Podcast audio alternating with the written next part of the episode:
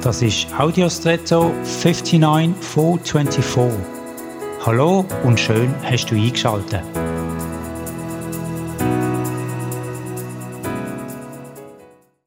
Ich kenne kaum jemanden, der Erdbeere nicht gern hat. Bei Erdbeere geht es mir so, dass ich kaum eine Frucht kenne, die so täuschen kann.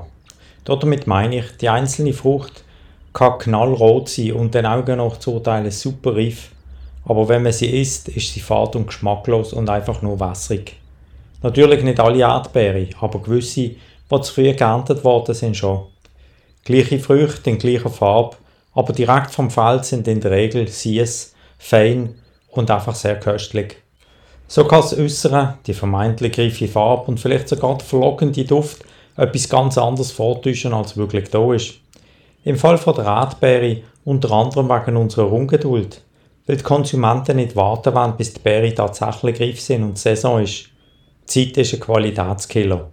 Das gilt nicht nur für Früchte. Darum gilt, gut Ding will Weile haben.